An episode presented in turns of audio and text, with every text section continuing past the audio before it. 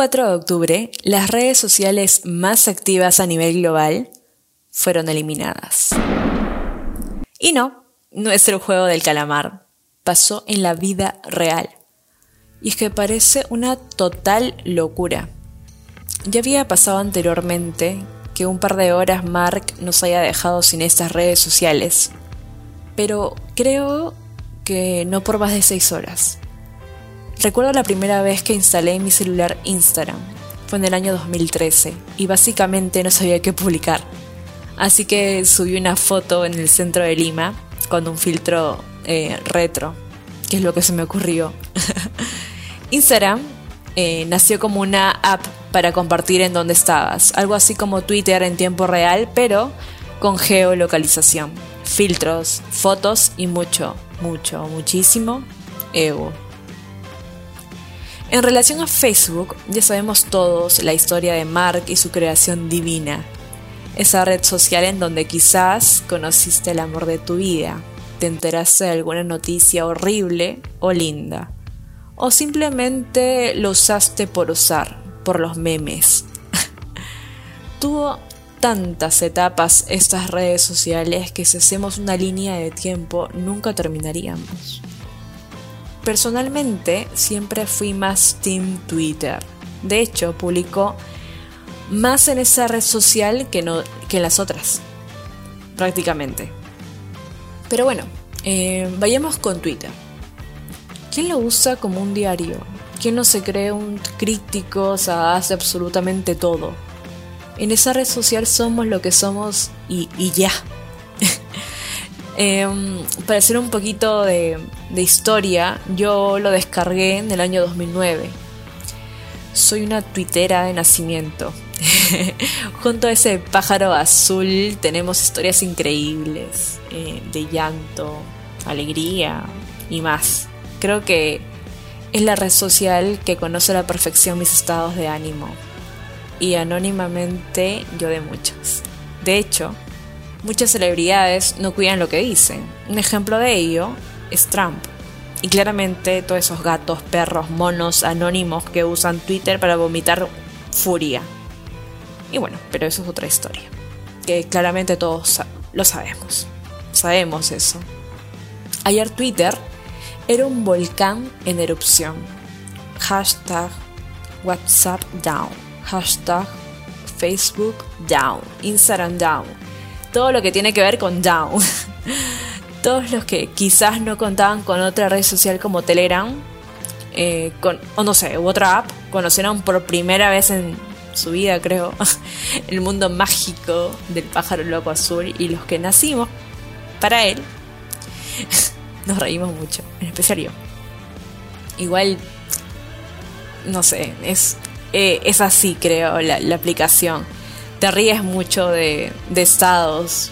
En realidad yo lo diría como estados de ánimo de muchas personas, de políticos, de músicos, en general.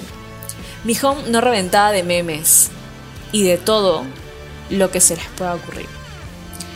Y en una nota de BBC Mundo, en relación a la caída global de estas redes sociales, comentarios como un día de relajación paz y tranquilidad y de reposo a la vista. Por otro lado, Adriana Leal dice, un día diría de mucha paz, uso de un solo canal de comunicación, el más habitual, correo electrónico y no tener mensajes por todos lados.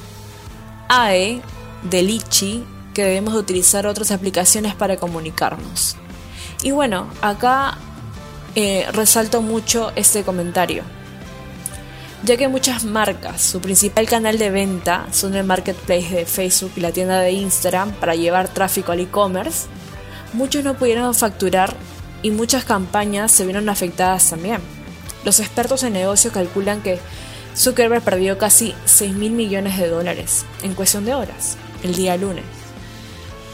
Esto nos trae de alguna manera como enseñanza que Twitter es un canal súper valioso no solo sirve como una agenda, sino que hay muchos negocios como McDonald's, Burger King, Netflix, Amazon, etcétera, que junto a un contenido de valor de ayer son más cercanos a su audiencia.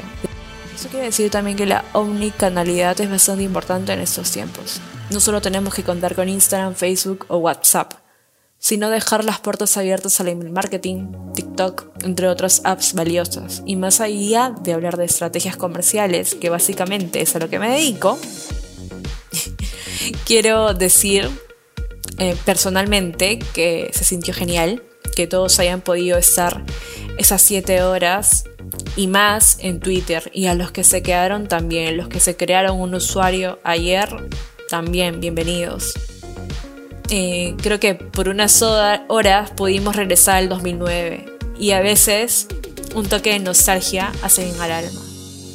De hecho, tengo una anécdota para contar y es que a mí me regalaron una entrada para The Cure en Lima en el tour que hizo en el 2013. Ajá. ¿Cómo conseguí la entrada en Twitter? No, es que era increíble. O sea, de verdad lo digo. Yo soy muy twittera. De hecho, no, igual, a ver, si me van a buscar por Twitter no me van a encontrar porque es personal. Siempre fue personal. De hecho, no, no, tuve ni hice un blog de, en Twitter con, con, hilos y todo lo que conocemos. No, no, nada que ver. Eh, pero en su momento sí fue público y bueno, publicaba algunas la redundancia, algunas cosas, algunos contenidos que fue, fueron replicados eh, en ese entonces. Eh, cosas irrelevantes igual.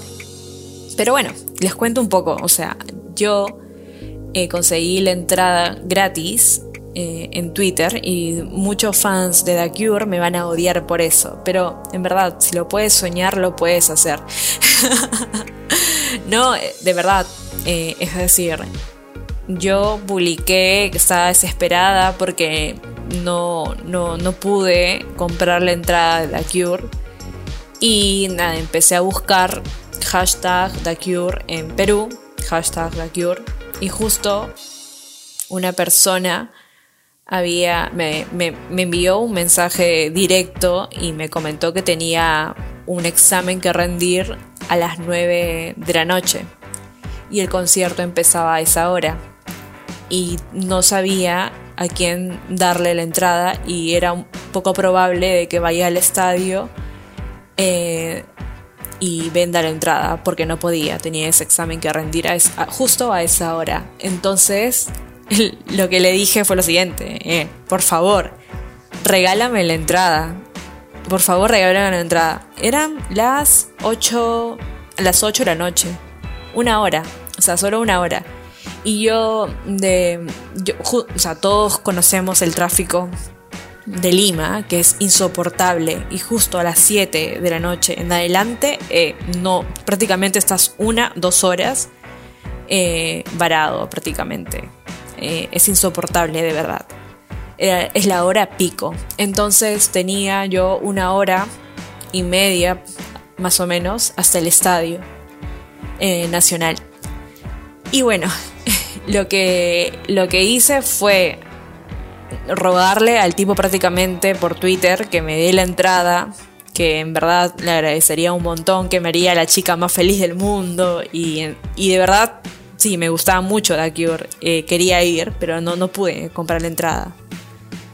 Eh, y bueno, al final quedamos en tenía, eran las 8 y 15, pasó de 8, 8 y 15 para que me, me dijera que sí, ok, te doy la entrada.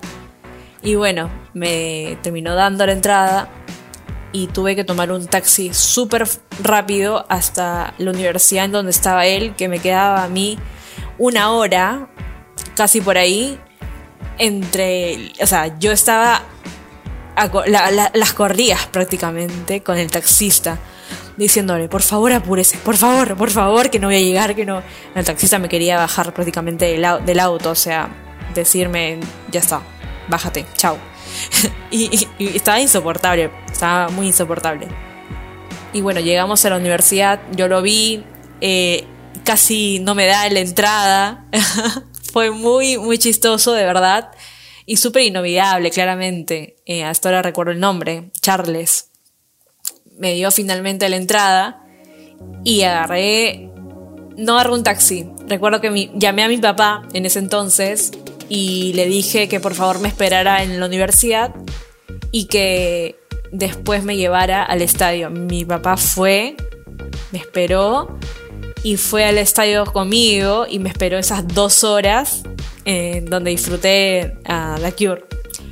Yo era un poco chica, entre comillas chica, eh, y nada, mi papá estuvo ahí conmigo. Y fue increíble porque fue el segundo concierto, pero fui sola. Entonces, eh, eso estuvo muy bueno porque fue el segundo concierto que fue en mi vida sola. Había ido a otros, pero no, no eh, de bandas internacionales, eh, sino nacionales. Había ido a uno con mi papá que fue Bon Jovi, pero bueno, fue con mi papá. Entonces creo que no cuenta tanto. Y acá fue, fue fenomenal. A la luz de la luna. llegué justo para el Love Song de hecho, llegué un poco tarde, llegué a las 10, eh, casi una hora después, pero la pasé increíble. Increíble, esa hora la pasé increíble y la entrada, o sea, fui a, primera fila. Eh, la entrada era casi VIP. Así que la pasé fenomenal. Muchas gracias, Charles. Y todo, todo esto, gracias a Twitter. Con el auspicio de Twitter. Y con una frase súper, hiper cliché, quiero cerrar este episodio. Porque recordar es volver a vivir. bueno, quisiera que me cuenten, quisiera que puedan interactuar conmigo, aunque yo no soy tanto de interactuar eh, en Instagram. Eh, de hecho, creo que voy a empezar a subir más historias y que puedan conocerme un poco un poco más. Eh, tengo pensado también algunas entrevistas con amigos y para que sea más, más ameno, más cercano este podcast, que juntos podamos escribir episodios y que te puedas identificar con ellos.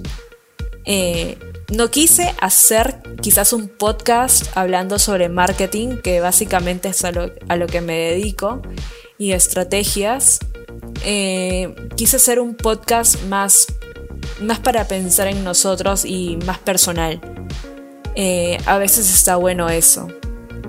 Y bueno, me encantaría que me comenten en, en, Instagram cómo pasaron esas horas ayer, qué, qué hicieron, qué es lo que sintieron.